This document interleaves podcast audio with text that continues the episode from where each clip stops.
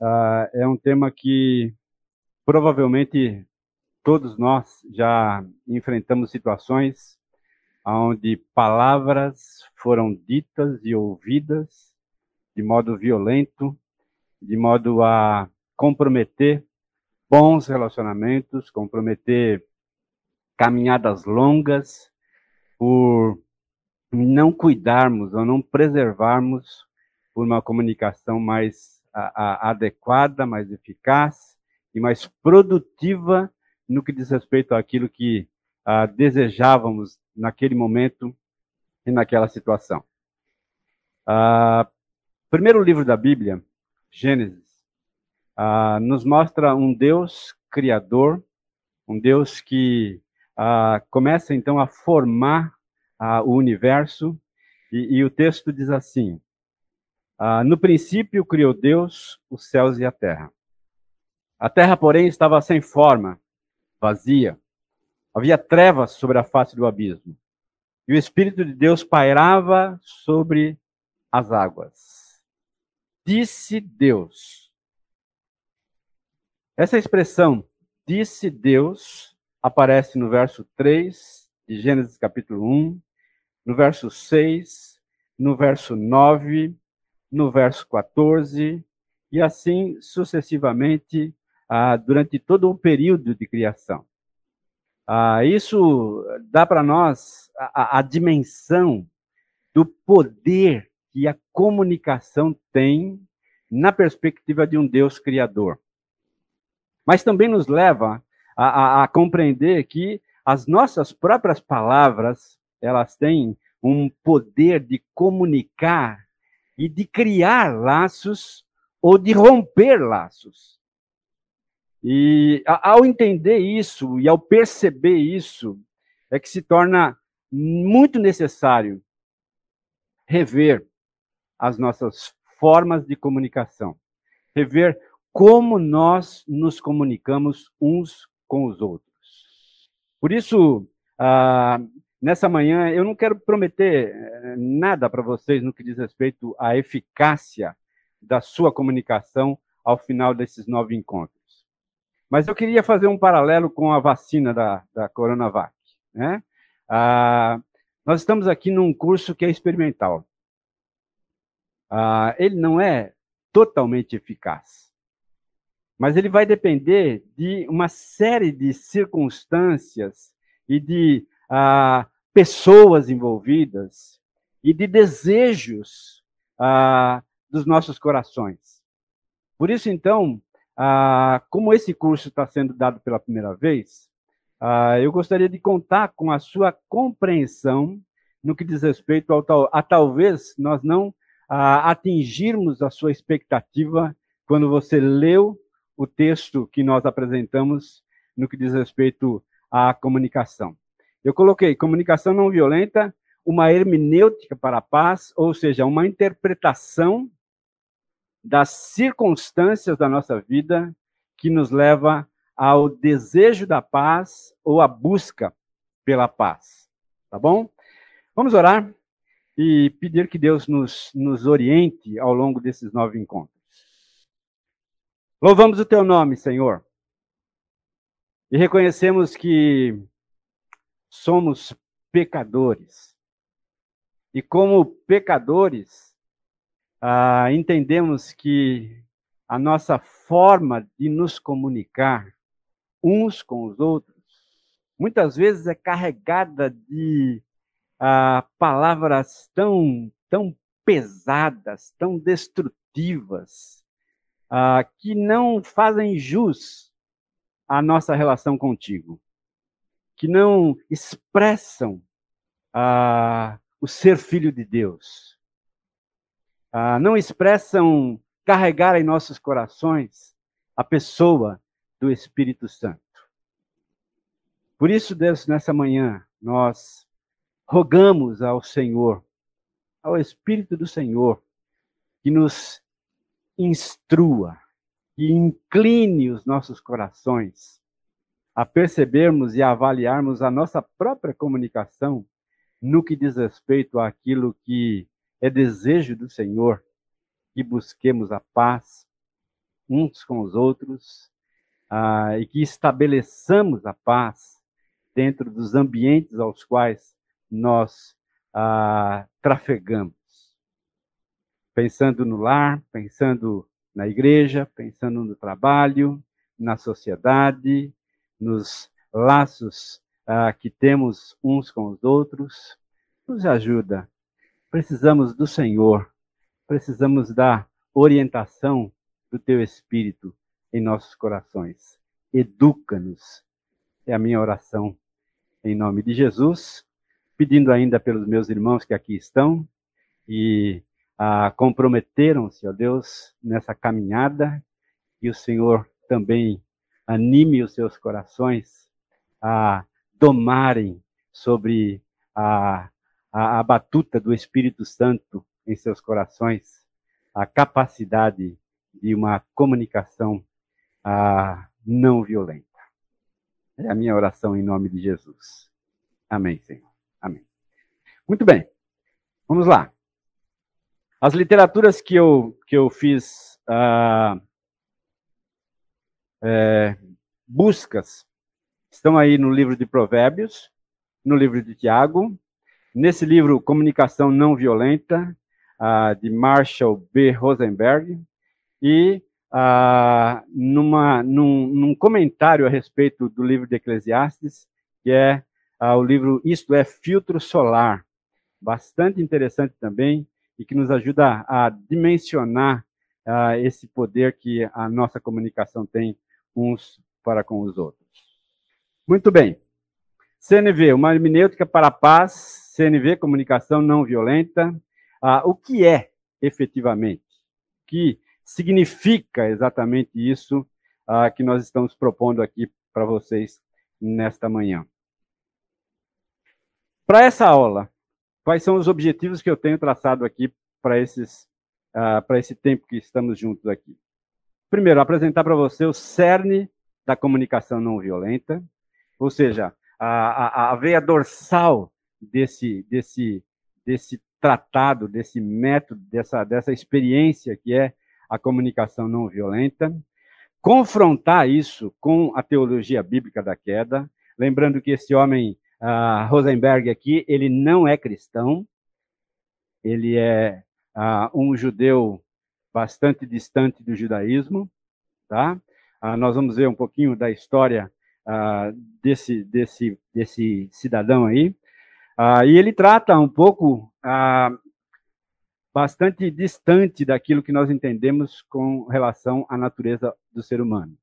Por isso, então, eu estou fazendo exatamente um confronto entre a teologia bíblica e a, a, a, as ideias e aquilo que ele tem tratado ali no que diz respeito ao entendimento que temos a respeito do pecado e da queda. O terceiro objetivo é descrever os quatro componentes da comunicação não violenta. Propor, então, uma trajetória de comunicação que contemple os quatro pilares da CNV, à luz do que a Bíblia descreve sobre a comunicação pacífica e eficaz, que nos leve a sermos verdadeiros promotores da paz entre os homens. Dentro do, do compêndio da nossa, da nossa aula, ah, nós estamos ah, tratando a coisa da seguinte maneira, né?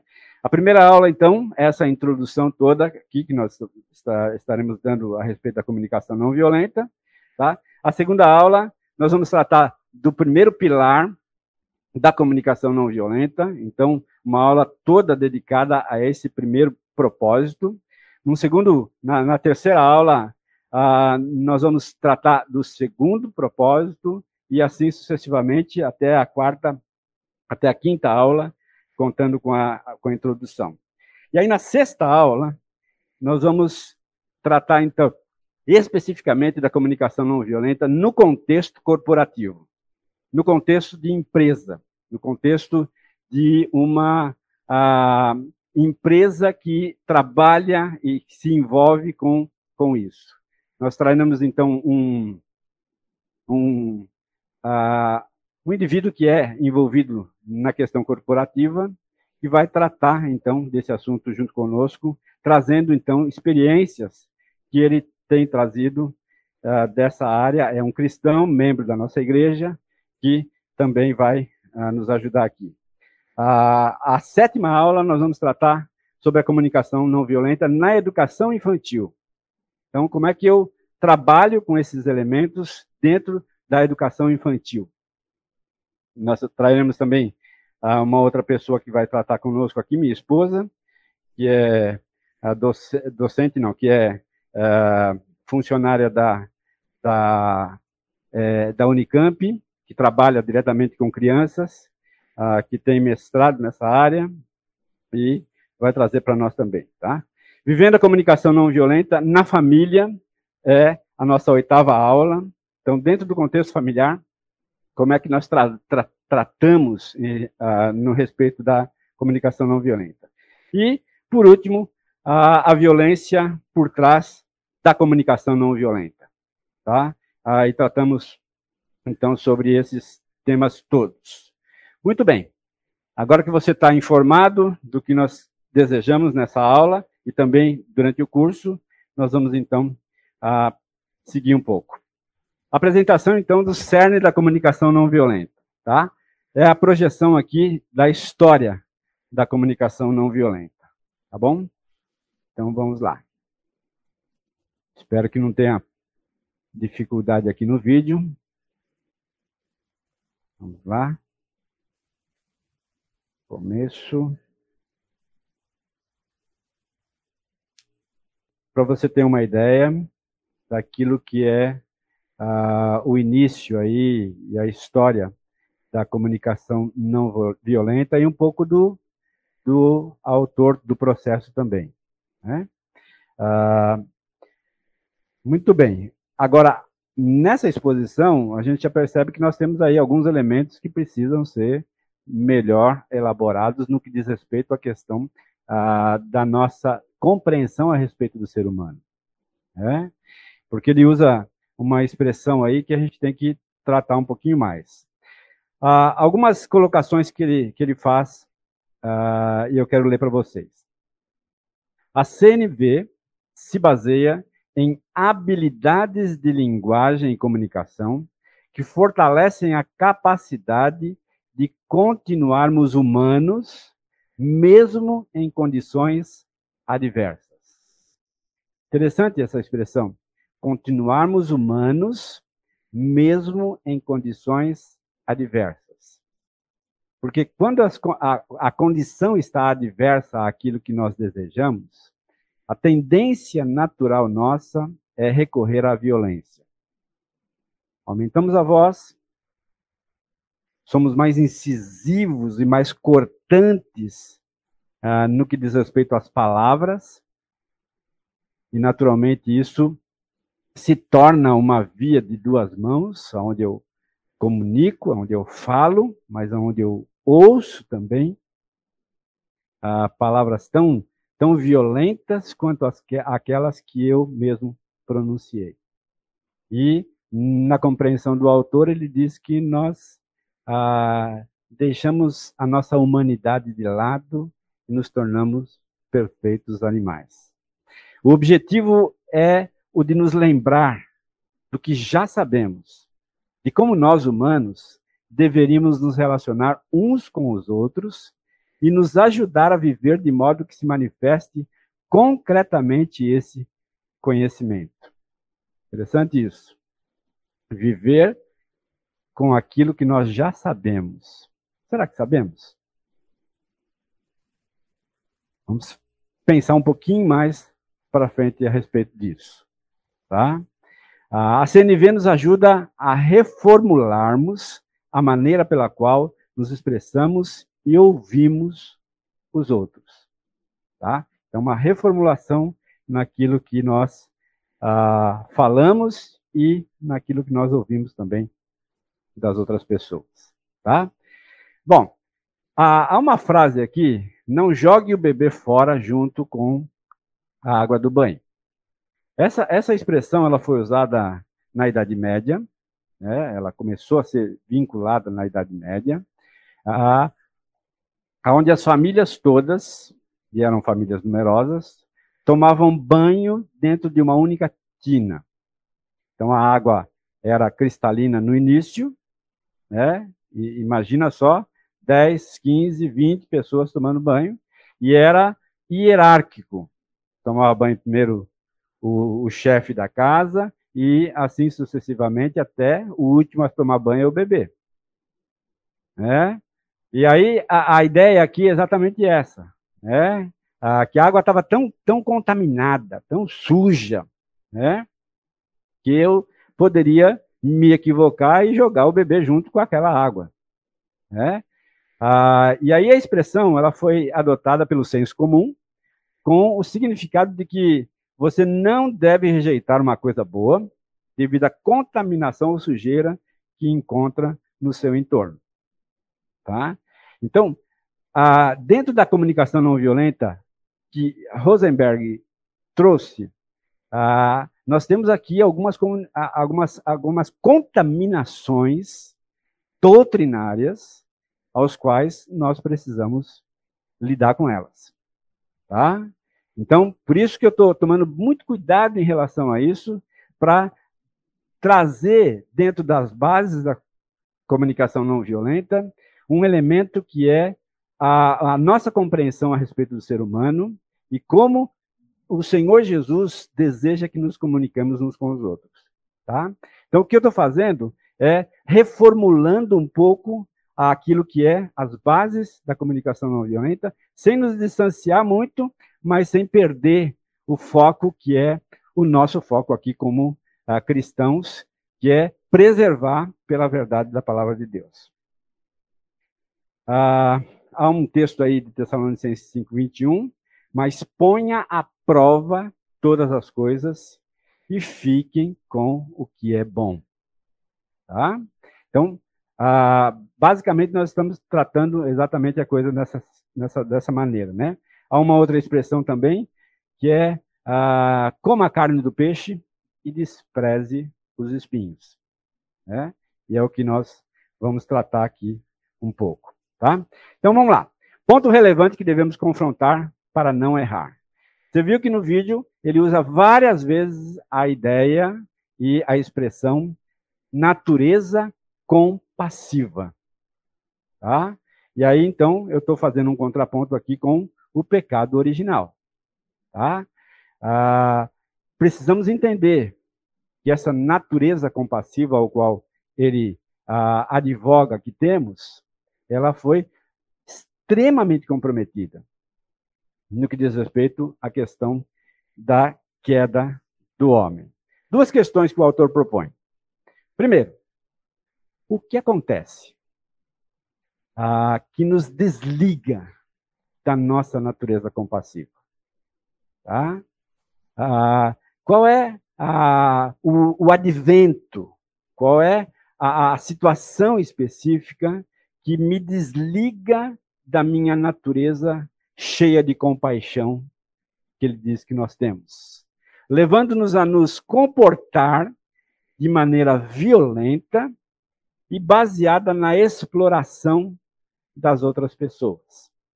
Então, essa é uma pergunta que ele faz. Né? O que acontece? O que acontece? Dois, o que permite que algumas pessoas permaneçam ligadas à sua natureza compassiva, mesmo nas circunstâncias mais penosas. Então, dentro da pesquisa que este homem fez, ele encontrou pessoas que conseguiam equilibrar-se de modo pacífico em situações extremamente pesadas, conflituosas, uh, e dava àquelas pessoas o equilíbrio para lidar com aquilo sem recorrer a recursos violentos na solução de questões e de problemas aos quais eles estavam envolvidos. E ele então faz essas, esses dois questionamentos aos quais nós vamos nos basear também. Tá? O que é que me desliga e o que é que liga a minha vida a essa natureza compassiva. Tá? Ah, uma definição aqui. Natureza compassiva. O que exatamente ele está dizendo com isso? Tá? No livro Comunicação Não Violenta, Marshall, ah, ele usa a, mesma ideia de Mahatma Gandhi, tá? que é, uh, essa abordagem, comunicação não violenta, usando o termo não violência, na mesma acepção que lhe atribuía Gandhi, referindo-se a nosso estado compassivo natural quando a violência houver se afastado do coração. Nós conhecemos um pouco da história uh, deste homem Mahatma Gandhi, tem até um filme bastante uh, divulgado a respeito da sua vida.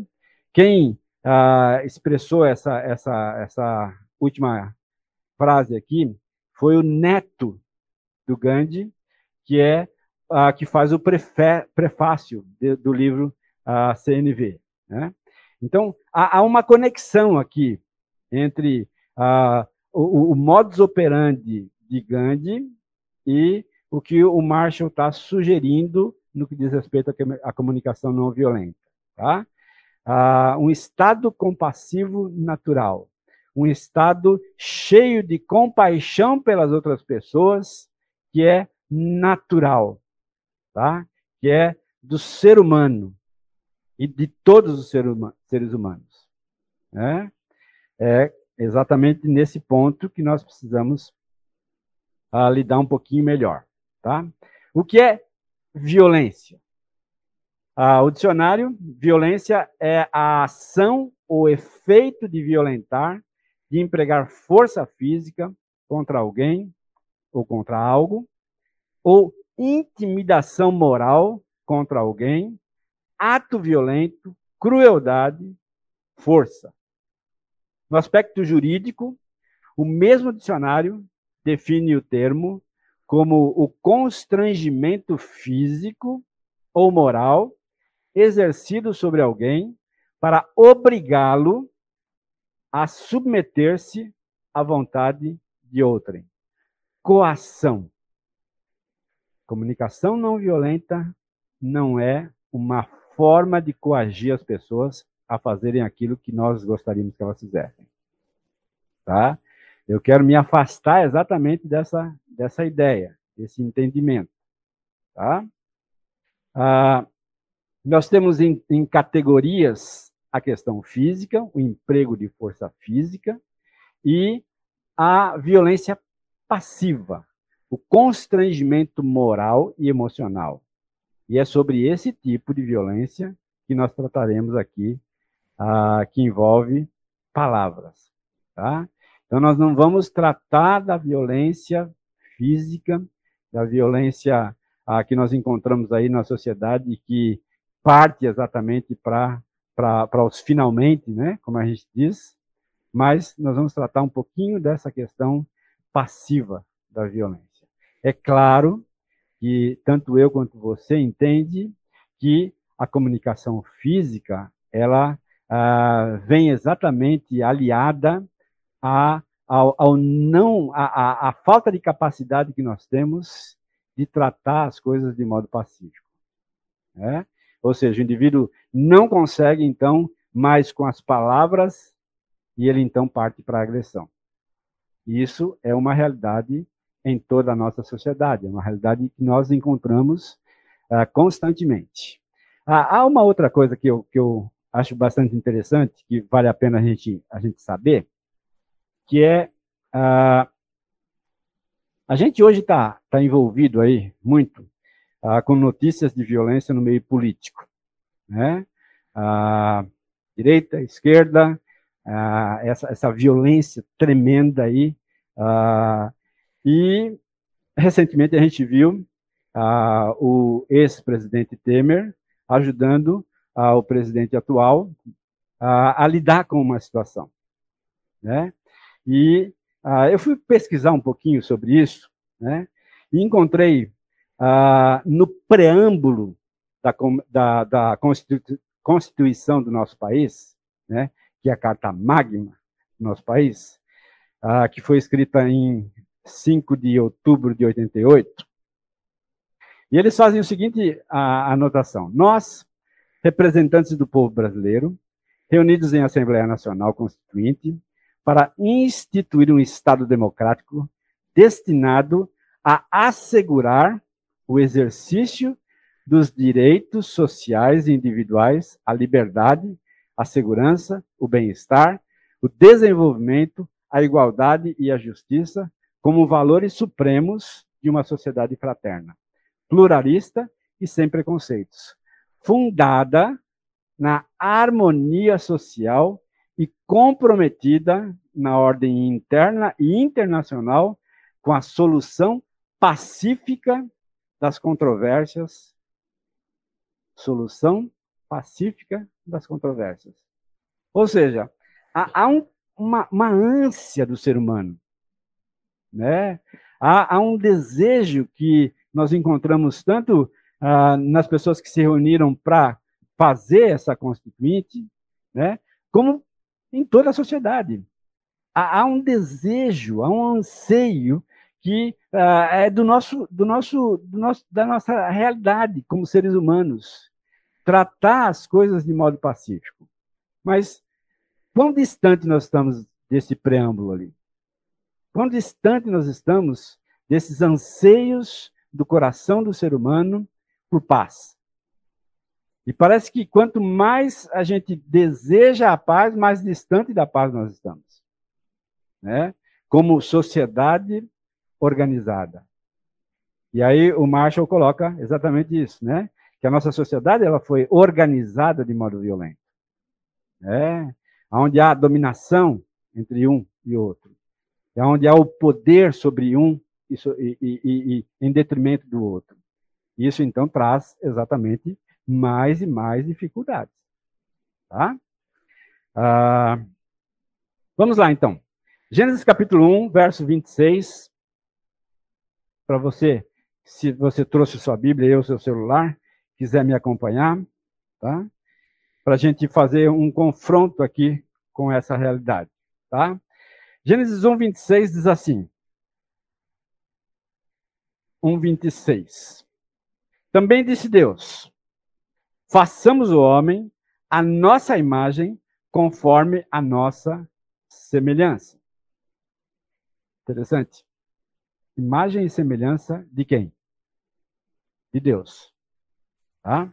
Então, esses anseios do nosso coração, eles são resquícios dessa imagem e semelhança de Deus antes do comprometimento do capítulo 3, que é a queda. Tá? Versículo 28. Ah, e Deus os abençoou, e lhes disse: Sede fecundos, multiplicai-vos e enchei a terra, sujeitai-a, dominai-a sobre os peixes do mar, sobre as aves dos céus, sobre todo o animal que rasteja pela terra.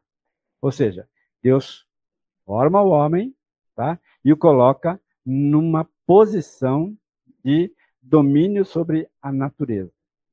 Tá? Verso 31. Viu Deus tudo quanto fizera, e eis que era muito bom. Houve tarde e manhã do sexto dia. Tá? Então, ao colocar o homem para dominar toda a criação, tá? Ah, Deus olhou isso e disse: Isso é bom, não é ruim. Tá? Então, a gente precisa entender exatamente isso. Esse sistema de dominação né, do ser humano sobre a natureza foi algo criado por Deus e que aos olhos de Deus era legal, era bom. Tá? Ah, olha o capítulo 5, verso 1 e 3. 5, 1 e 3. Capítulo 5, verso 1. Este é o livro da genealogia de Adão, no dia em que Deus criou o homem, a semelhança de Deus o fez. Versículo 2. Homem e mulher os criou e os abençoou, e lhes chamou pelo nome de Adão no dia em que foram criados. Viveu Adão 130 anos e gerou um filho à sua semelhança, conforme a sua imagem, e lhe chamou Sete. Ou seja, capítulo 5 nos mostra que a as gerações que vieram pós Adão, elas foram formadas à semelhança de quem? De Deus ou de Adão? Olha o que diz o texto. Viveu Adão. Versículo 2, né? Homem e mulher os criou e os abençoou e lhe chamou pelo nome de Adão no dia em que foram criados.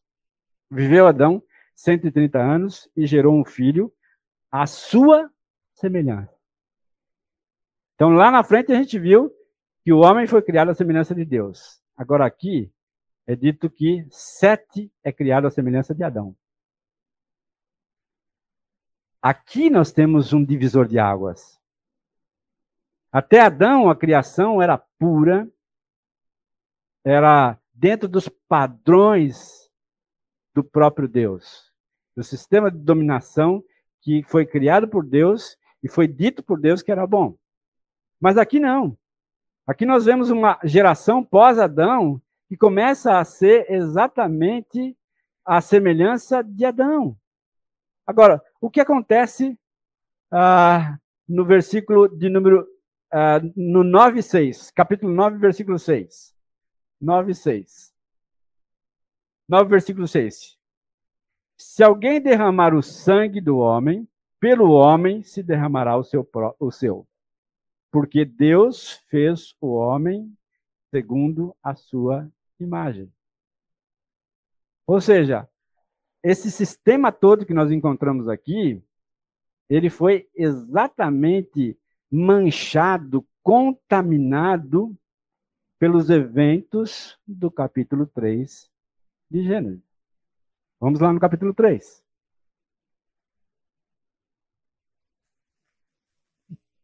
Lembram?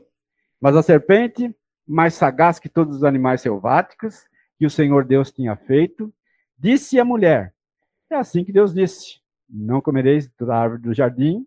Respondeu-lhe a mulher: do fruto da árvore do jardim podemos comer, mas do fruto da árvore que está no meio do jardim, disse Deus, dele não comereis, nem tocareis nele, para que não morrais. Então a serpente disse à mulher: É certo que não morrereis, porque Deus sabe que no dia em que dele comerdes, se vos abrirão os olhos, e como Deus sereis conhecedores do bem e do mal. Vendo a mulher que a árvore era boa para se comer, agradável aos olhos e árvore desejável para dar entendimento, tomou-lhe do fruto e comeu, e deu também ao, ao seu marido, e ele comeu. Abriram-se então os olhos de ambos, percebendo que estavam nus, cozeram folhas de figueira e fizeram cintas para si. Quando ouviram a voz do Senhor, do Senhor Deus que andava no jardim pela viração do dia, esconderam-se da presença do Senhor Deus, o homem, a sua mulher, por entre as árvores do jardim. E chamou o Senhor Deus ao homem e lhe perguntou: Onde estás? E ele respondeu: Ouvi a tua voz no jardim, porque estava nu, tive medo e me escondi. Perguntou-lhe Deus: Quem te fez saber que estavas nu? Comesses da árvore que te ordenei que não comesses? Então disse o homem à mulher. A, a, então disse o homem: A mulher que me destes por esposa, ela me deu da árvore e eu comi. Disse o Senhor Deus à mulher: É isso que fizestes. Respondeu a mulher: A serpente me enganou e eu comi. Então o Senhor Deus disse à serpente: Visto que isso fizestes, maldita és entre os animais domésticos e entre ah, todos os animais selváticos rastejarás sobre o seu ventre e comerás do pó todos os dias da sua vida. Porém, inimizade entre ti e a mulher, entre tu e a tua descendência, e o seu descendente. E este te ferirá a cabeça, e tu lhe ferirás o calcanhar. E a mulher disse: Multiplicarei sobre nós os sofrimentos da tua gravidez, em meio de dores dará à luz filhos, e o teu desejo será para o teu marido, e ele te governará. E ele então começa a descrever todos os elementos que são ah, naturalmente consequências do pecado, da desobediência. E entre essas consequências da desobediência, nós encontramos exatamente essa ruptura entre os seres humanos e essa violência estabelecida entre os seres humanos. Violência essa que parte exatamente pela comunicação que nós temos uns com os outros. Tiago, capítulo 3, verso 9. Tiago 3, capítulo 3, Tiago, nós aprendemos já recentemente aqui na igreja a respeito da língua. Oi.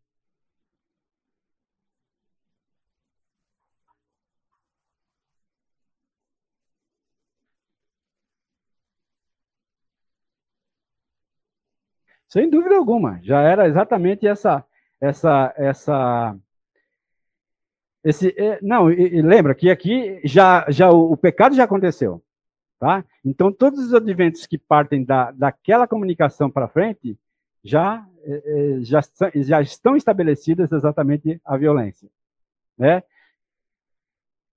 É, né? Sem, sem dúvida alguma, né? Além de uma, de uma comunicação não violenta, dizendo assim, não fui eu, né? mas foi a fulano. Né? Porque uma coisa é você dizer assim, não fui eu, e se calar. Mas outra coisa é você dizer, não fui eu, mas foi ela.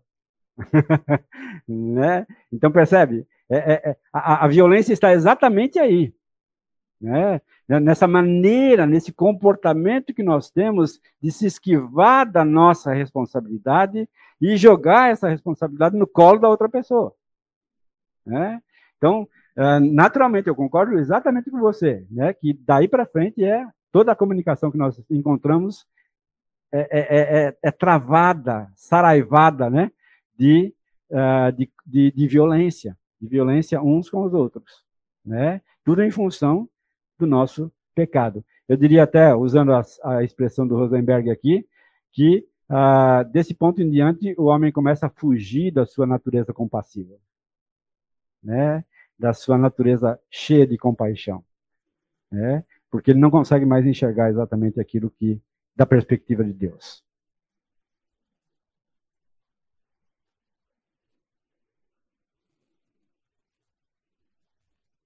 Hum?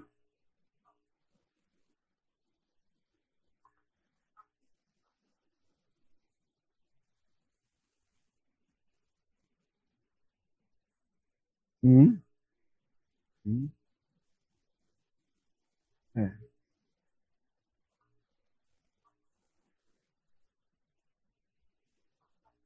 É, não, não, ele não afirma. Não afirma isso, né? É. É.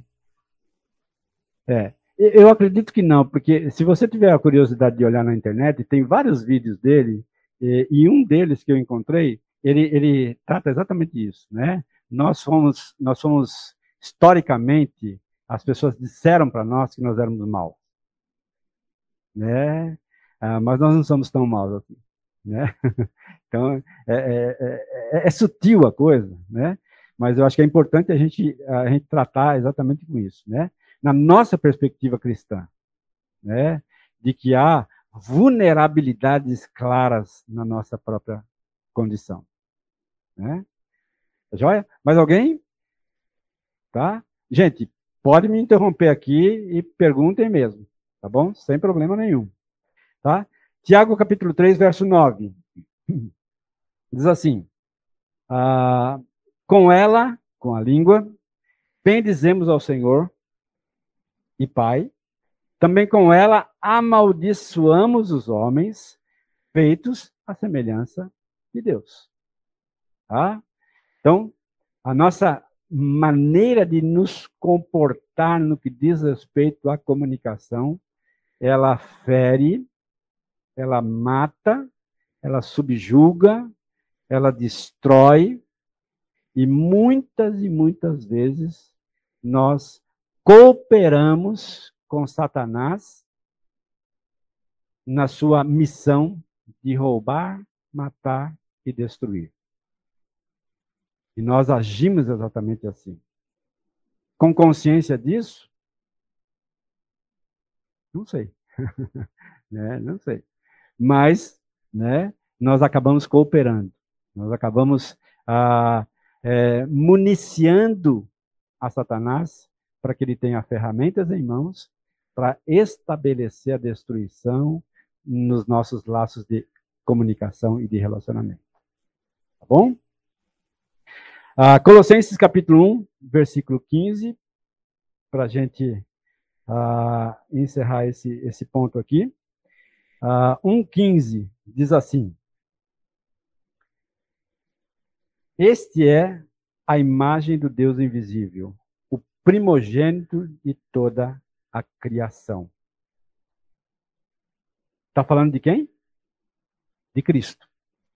Tá? Agora, Cristo é o modelo ideal para mim e para você, em todas as coisas. É? A, a expressão que ele coloca aqui é: este é a imagem de Deus invisível, o primogênito de toda a criação. Ou seja, em Jesus nós temos a expressão exata da divindade que nós não víamos, em Jesus o homem passou a ver e teve ali um modelo de comportamento, de comunicação, de como tratar as pessoas, de como lidar com as situações. Ele é o nosso modelo. Eu coloquei duas frases aí que eu quero que você acompanhe. O ser humano, criado à imagem de Deus, era perfeitamente bom. Mas o pecado causou danos à imagem de Deus nele, manchando-a e contaminando-a. E esta contaminação da imagem de Deus é a herança terrível com a qual todos temos que lidar. Ou seja, o pecado trouxe para nós ah, uma herança indesejável. Mas é uma herança que nenhum de nós tem como rejeitá-la. Porque ela já está dentro da nossa constituição como seres humanos. Tá? A, a grande mensagem do Evangelho é que, assim como em Adão todos morrem, assim também todos serão vivificados em Cristo Jesus. 1 Coríntios 15, 22. Essa é a esperança que temos. Né? A esperança que o Evangelho traz para nós. Né? Que com a, essa realidade do Evangelho sendo incorporada na minha própria vida, há a possibilidade da correção de curso da correção de comportamento, da, da orientação mais adequada de como lidar com as circunstâncias, de como lidar com as pessoas e de como tratar situações extremamente conflituosas aos quais nós encontramos dentro do contexto diverso que nós uh, trafegamos. Tá bom? Vamos dar uma pausinha, dez minutinhos, tá bom? E a gente retorna aqui. Muito bem, então vamos retornar ao nosso tempo aqui.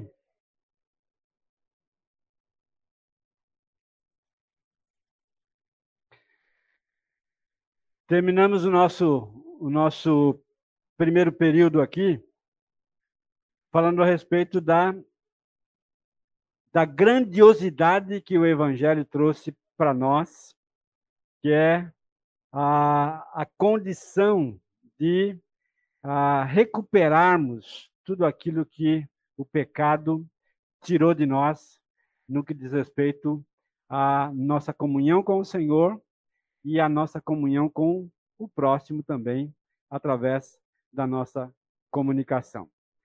Ah, um pouquinho adiante, então, respondendo lá às questões do, do Marshall, o que desliga e o que liga, né?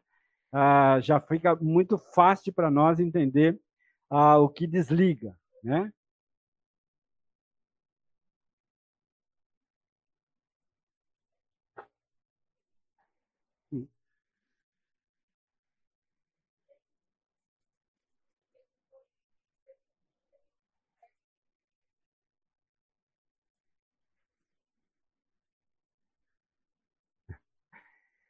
Nós vamos ver dentro da, dos pilares da comunicação não violenta, ah, esse talvez o, o, a, a, colocação que você está fazendo aí vai ser respondida exatamente dentro do primeiro pilar, que é que a gente vai ver daqui a pouquinho.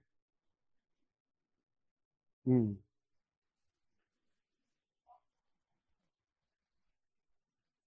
Sim, sim. É? Sim, sim. Né? Ah, é, a, gente, a gente vai fazer uma distinção também, né, no que diz respeito ao uso da palavra em si. Né? Porque eu posso usar uma palavra, a mesma palavra, de modo violento ou de modo pacífico. Só depende do tom de voz que eu uso, só depende da forma e do contexto ao qual eu coloco aquela palavra. Né? Não existem palavras proibidas. Existem palavras colocadas no lugar errado, na hora errada. Né? Então, eu acho que eu vou responder um pouquinho mais para frente. Pode ser? Dá para segurar um pouquinho aí? Tá legal. Né? O que desliga? Pecado pecado me desliga de qualquer possibilidade de compaixão do meu coração. Porque o pecado me tira os meus olhos do outro e coloca os meus olhos em mim mesmo, naquilo que eu quero, naquilo que eu desejo, naquilo que é a minha vontade, ponto final. Tá? E eu fico cego no que diz respeito ao que está ao meu redor. Tá? Eu me intronizo em mim mesmo. Tá? o meu ego fala mais, né? Ah, o meu orgulho fala mais, e aí, naturalmente, as coisas desandam. Né? E o que liga? O que liga é exatamente o, o advento do novo nascimento. Né? Quando há um nascer novo dentro do ser humano na perspectiva de Deus. Agora, por que, você pode perguntar, por que, que muitos crentes confessos usam de violência na sua conduta e nas suas palavras? Né? Lembra que o processo de santificação ele parte da regeneração em si, do novo nascimento em si, mas ele é um processo, ele é progressivo. Né? Alguns de nós vão morrer e não vão chegar. Tá? Eu acredito que nenhum de nós vai chegar na sua plenitude. Mas o próprio apóstolo Paulo diz: eu estou correndo atrás. Eu estou tentando buscar. Então a questão é a minha busca, o meu interesse, o meu desejo de tornar minha casa pacífica, de tornar as minhas relações pacíficas, né? sem que isso venha me violentar, ah, sem que eu tenha que só abrir mão né? Ah, de tudo. Embora um, um, um, um dos pais da igreja diz assim que a verdadeira espiritualidade está naquilo que eu abro mão. Né? Eu sou pleno espiritualmente quando eu aprendo a abrir mão sem que isso me ofenda, sem que isso me, me viole como ser humano. Né? Então, o caminho é esse. Eu sei que nós constantemente estamos tropeçando na violência. Né? A, a base da nossa, da nossa estrutura aqui como curso é exatamente dar a você alguns elementos e algumas ferramentas que vão ajudá-lo a lidar com a sua própria deficiência, tá? De modo a estabelecer relacionamentos que sejam pacíficos dentro do contexto do novo nascimento da regeneração em Cristo. Tá? Bom, a natureza compassiva era uma realidade no ser humano em seu estado original de criação. Porém, hoje, nós enfrentamos o período pós-queda onde a violência se faz presente em suas múltiplas formas. A resposta, então, está na realidade do pecado, que nos desligou do nosso estado original, e o que nos liga é a verdade de Cristo, que nos reconciliou com o Senhor. Tá bom? Então, com base nessas realidades, tá? Dentro dessa perspectiva, é que nós vamos dar seguimento àquilo que nós estamos desejando aqui. Ah, o terceiro objetivo da nossa aula nessa manhã descrever os quatro componentes da comunicação não violenta. Então, pilares desta dita comunicação não violenta. Primeiro, observação. Segundo, sentimento. Terceiro, necessidades. E quarto, um pedido. Tá? Observação é o primeiro passo para conseguir entender a situação. Nesse momento, deixe de lado os julgamentos e as interpretações pessoais. Observação sem julgamento.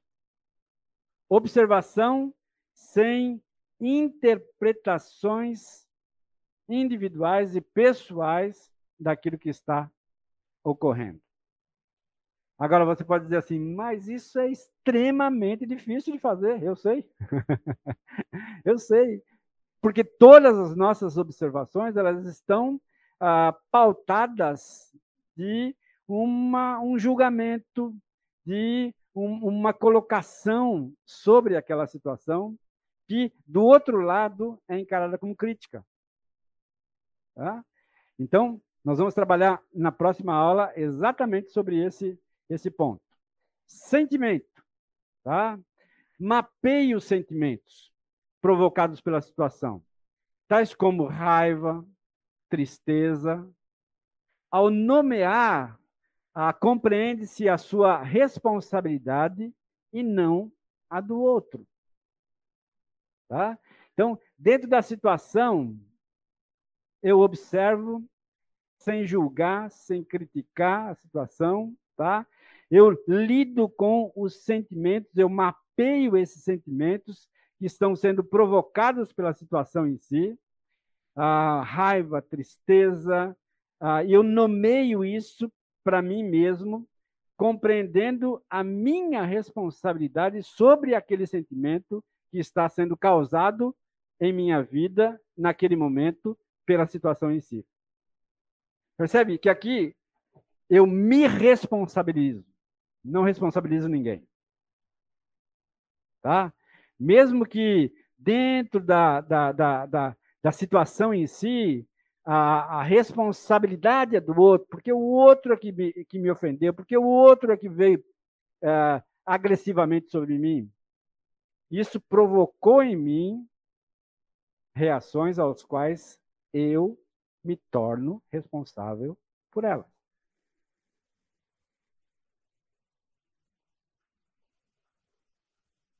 Sem sombra de dúvida. É.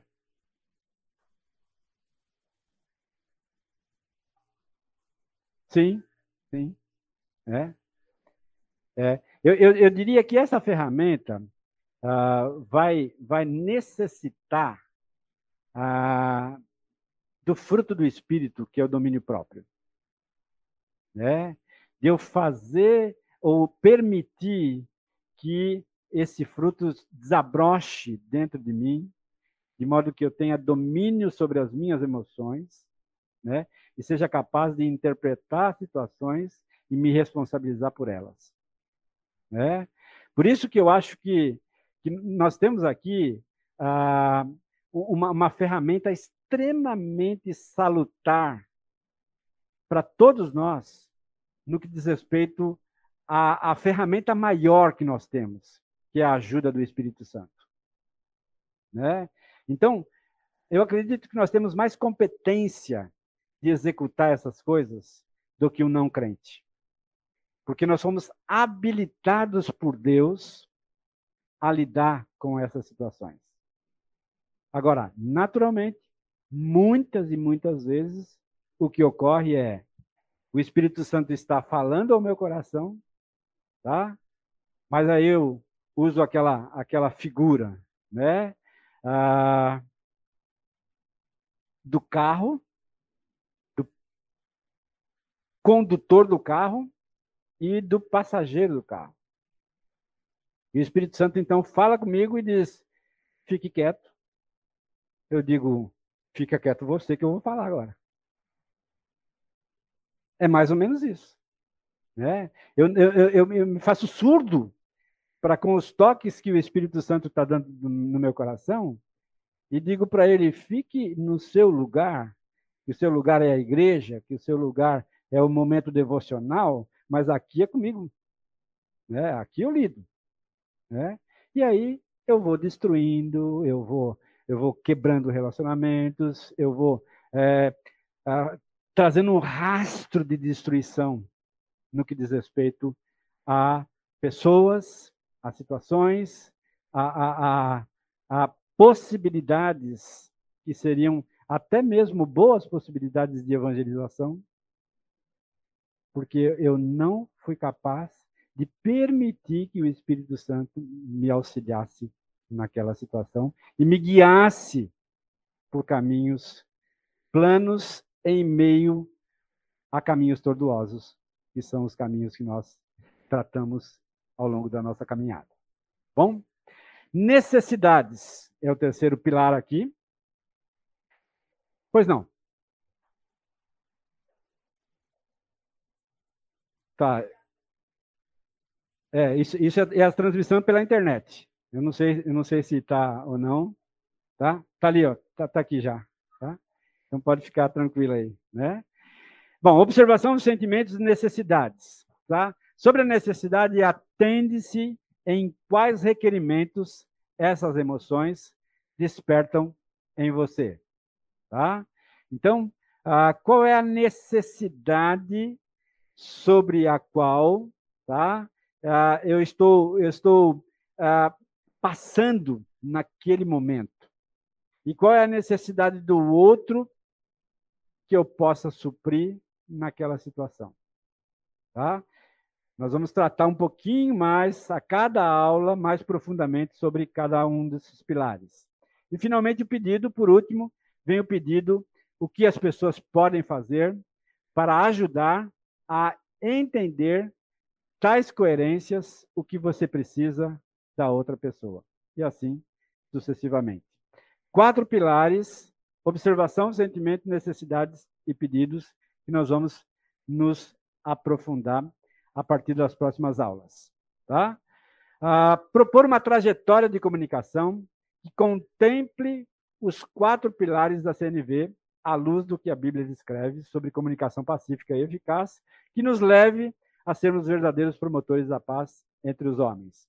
Este é o último objetivo que eu tenho para esse momento aqui, tá? E uma definição simples ah, da palavra trajetória é o percurso realizado por um determinado indivíduo com base em um sistema de coordenadas pré-definidas. Sistema de coordenadas. Eu quero propor aqui ah, e definir as seguintes coordenadas. Primeiro, observar como Jesus nos ensinou a fazer e assim agir. Mateus, capítulo 7, versículo 1. Mateus 7, 1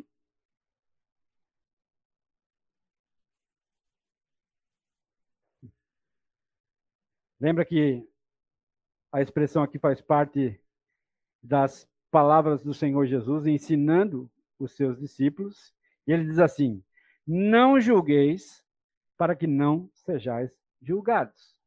Tá? Então, a minha trajetória aqui, eu estou propondo que nós observemos em Jesus, no comportamento de Jesus, na maneira de Jesus agir, nos passos de Jesus, tá? Nós vamos traçar então essa a observação muito clara a respeito dos ensinos dele e copiar esses ensinos e agir com base nesses ensinos, tá? Segundo, assumir responsabilidades pelos próprios sentimentos. 2 Coríntios 3, 4 e 5. E aqui, se você tiver a sua Bíblia aí, a gente vai percorrer um pouquinho mais alguns outros textos que eu acho que são fundamentais e que podem ah, esclarecer para você ainda mais essa, essa, esse ponto aqui especificamente, tá?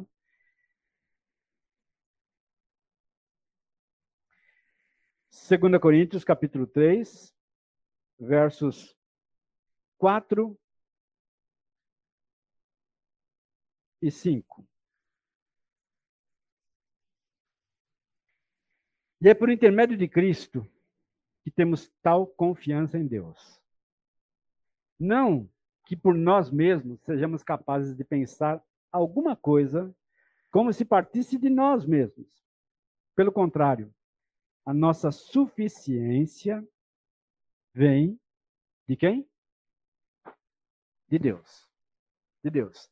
O apóstolo Paulo, então, está exatamente ah, trazendo para nós aqui ah, a compreensão, o entendimento que eu tenho que ter a respeito de mim mesmo, de quem eu sou diante das circunstâncias e diante de Deus e dos seres humanos.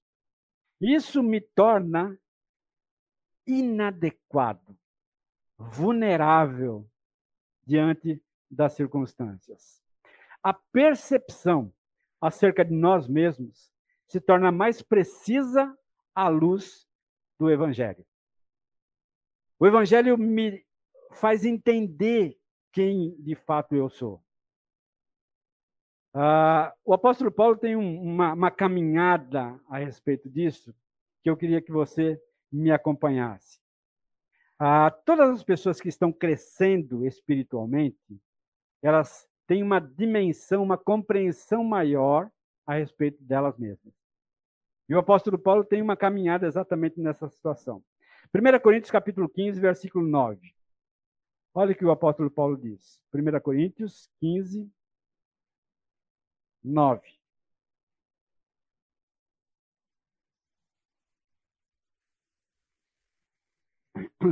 Perceba a expressão aí. Porque eu sou o menor dos apóstolos, que mesmo não sou digno de ser chamado apóstolo, pois persegui a igreja de Deus. Essa carta foi escrita mais ou menos em 50 depois de Cristo. Tá? O entendimento do apóstolo Paulo a respeito dele mesmo, tá?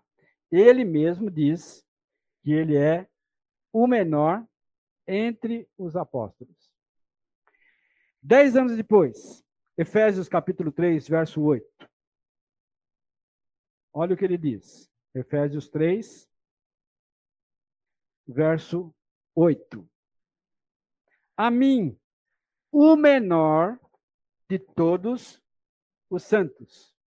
Me foi dada esta graça de pregar aos gentios o evangelho da, das insondáveis riquezas de Cristo. Então, primeiro ele diz: Eu sou menor entre os apóstolos.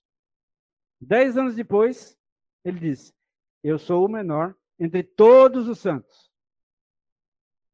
Todos os santos. Um pouquinho mais adiante, dois anos depois, 1 Timóteo 1,15. 1 Timóteo, capítulo 1, verso de número 15. Fiel é a palavra e digna de toda aceitação. Cristo Jesus veio ao mundo para salvar os pecadores, dos quais eu sou quem? O principal. Eu sou o principal. Então, percebe a, a dinâmica aqui, o entendimento do apóstolo Paulo a respeito dele mesmo. Foi chegando a, a, a, um ponto, a uma, descen, a uma, uma derribada muito grande. Primeiro, eu sou o menor entre os apóstolos. Nem apóstolo eu sou. Tá?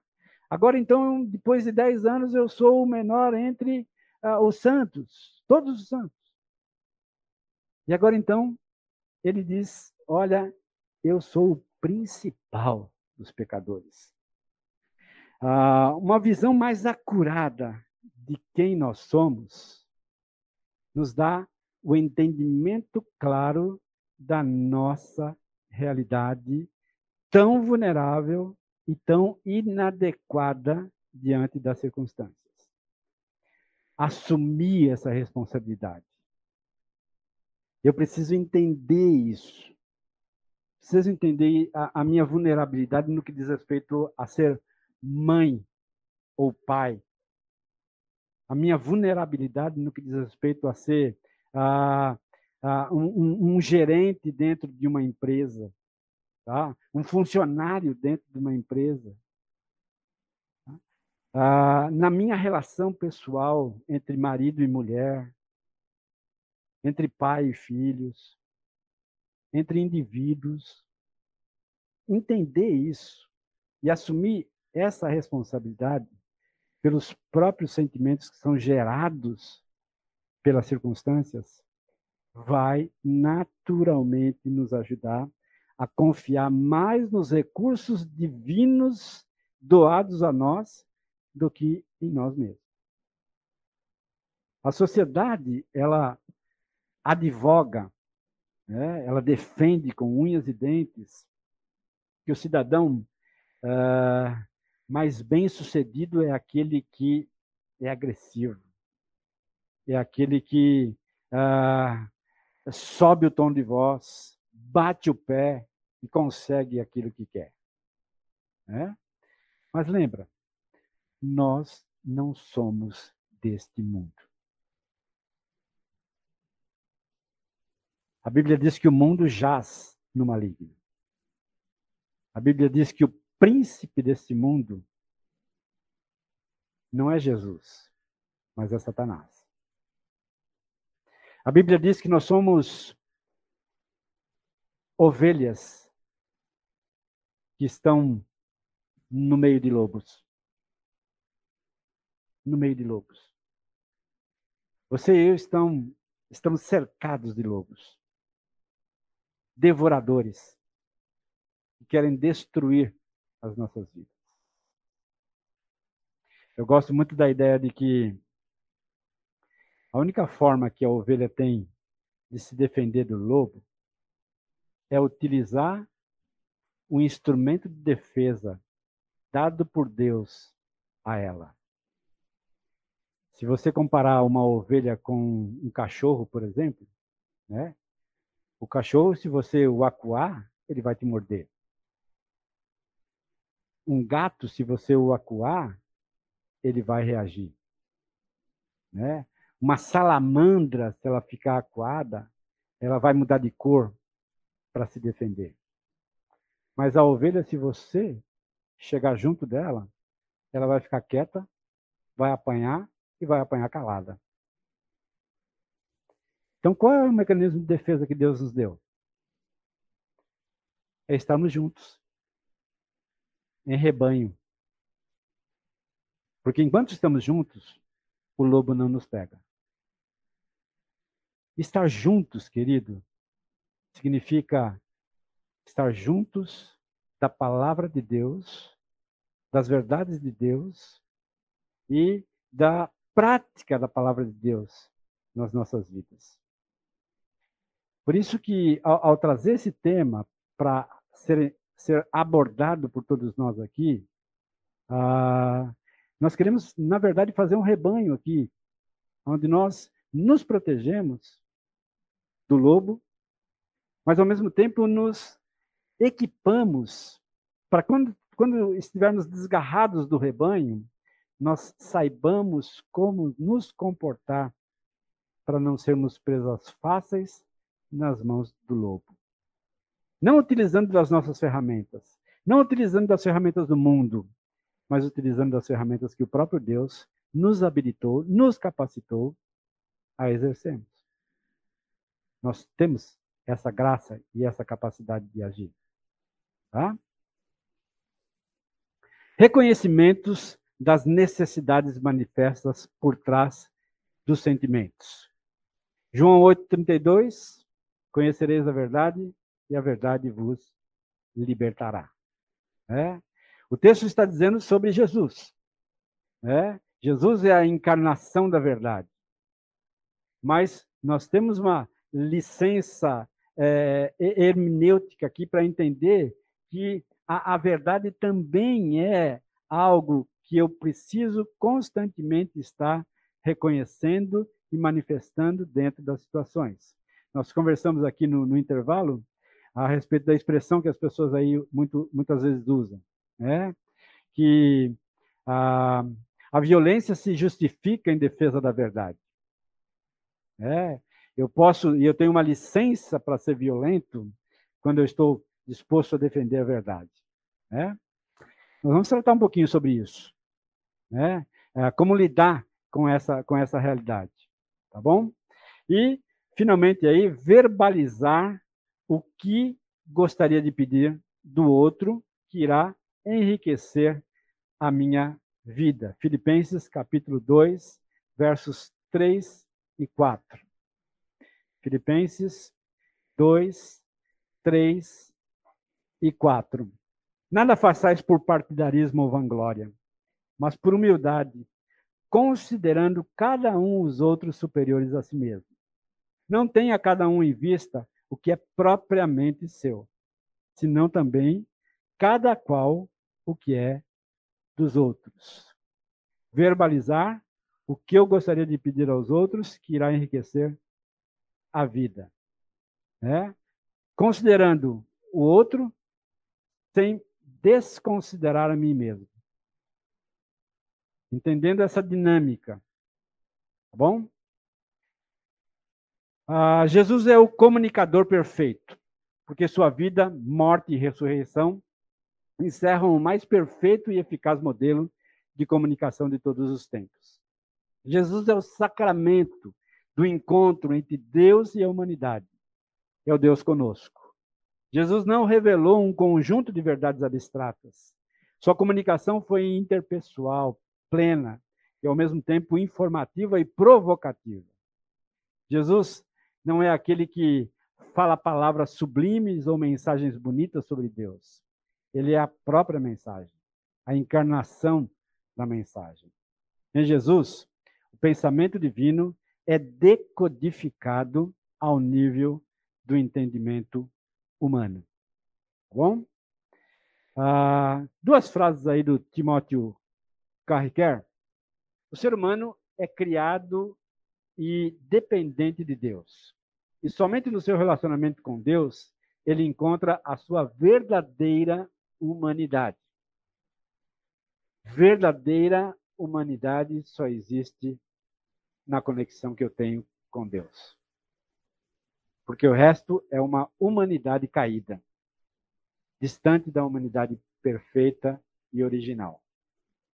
A natureza do pecado é a, des, é, é a de desumanizar a humanidade. O pecado ele faz isso. Ele nos torna menos humanos na perspectiva de Deus. Uh, um exemplo aí para a gente só ter um pouquinho de gostinho aí da situação. Uh, imagine aí um diálogo entre uma mãe e o seu filho. Tá? Imagine que esse diálogo está em torno do, da arrumação do quarto do adolescente. Tá? Onde a mãe constantemente encontra coisas fora do lugar, e isso então traz naturalmente alguns sentimentos muito claros aí. Tá? Ah, então, essa mãe, usando a CNV, ela diz assim: Roberto, quando eu vejo duas bolas de meia sujas debaixo da mesinha e mais três perto da TV, fico irritada, porque preciso de mais ordem no espaço que usamos em comum. Você poderia colocar suas meias no seu quarto ou na lavadora? Essa comunicação aqui feita por essa mãe ao seu adolescente, usando a comunicação não violenta, traz exatamente os pilares dessa percepção. Percebemos aqui os quatro componentes da CNV. Quando vejo observação, tem julgamento. Tá? Eu vi. Ocorre então que, naturalmente, a mãe já fica irritada e já diz assim: você é um bagunceiro. É, ah, ela não se ah, ah, resumiu a uma observação discreta da situação, mas ela já o acuou. Tá? Ah, fico irritada. Ela não, di, não, não deixou de dizer qual era o sentimento que estava trazendo para ela naquela situação. tá? expressando sentimentos. Ah, e ela diz assim: mais ordem no espaço comum, comunicando uma necessidade. O que de fato ela precisa? Que a arrumação que ela fez na casa permaneça. Por mais de cinco minutos, pelo menos. né? Pelo menos. Né? Essa era uma necessidade dela. Tá? Essa necessidade suprida já tranquilizaria o coração dela, as emoções dela. Tá? E aí, o quarto, você poderia colocar as suas meias um pedido que melhora a relação. Tá? Ela não foi em nenhum momento agressiva, ela não foi em nenhum momento violenta, mas ela chegou ao ponto de comunicar com clareza aquilo que ela precisava. E é diante disso que nós vamos trabalhar aqui ah, nas próximas aulas. Tá? No nosso próximo encontro, então, tra trabalharemos com ah, o primeiro elemento da comunicação não violenta, que é observação. Então, é formatar uma linguagem que focalize os fatos que estão presentes na situação, sem expressar nenhuma avaliação de juízo. Tá? Sem dizer se está bom, se está ruim, se, se é legal, se não é legal, sem isso. Tá? Pretendendo, com este movimento, não criar nenhum obstáculo à comunicação que temos a fazer. Ah, quando combinamos observação com avaliação, as pessoas tendem a receber isso como uma crítica e não como uma simples observação. Tá bom? Conto com você na próxima aula. Vamos orar. Pedir que Deus nos dê uma semana pacífica. Senhor, precisamos da tua ajuda. Precisamos do teu espírito. Chegamos à, à, compreensão da nossa vulnerabilidade da nossa pequenez. O apóstolo Paulo, na sua progressão e na sua caminhada com Cristo, percebeu isso. Ajuda-nos também a percebermos, a entendermos a nossa vulnerabilidade, a nossa incapacidade, a nossa pequenez diante ah, dos requerimentos que muitas vezes chegam até nós e nós não sabemos como nos comportar. Que teu Santo Espírito nos ajude a dominar a nós mesmos, de modo que o eu diminua e o Senhor cresça nas nossas vidas. Abençoe os meus irmãos aqui nessa semana que se inicia. Cada um de nós tem uma semana ah, marcada pela presença do pacificador em nossas vidas. Em nome de Jesus. Amém.